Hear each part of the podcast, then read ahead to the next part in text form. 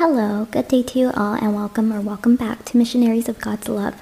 This is Lucy with Missionaries of God's Love in Tustin, California. So let's begin by finding a comfortable place with little to no distractions. Once finding your quiet place, let's go ahead and sit down with our back straight, neck and shoulders relaxed. Take a deep breath and invite the good Lord to tag along with us. It is no secret that there are no perfect authorities, but there are some good authorities that will try their best to do what's best for the sake of a community.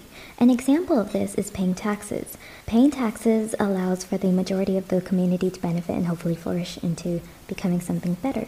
Within this meditation, ask God how you can cooperate to help your community improve. This could be by practicing to be a better, good, patient, safe driver. Ask God how you can make a difference for the better and how to not only be a good Christian, but a good citizen too.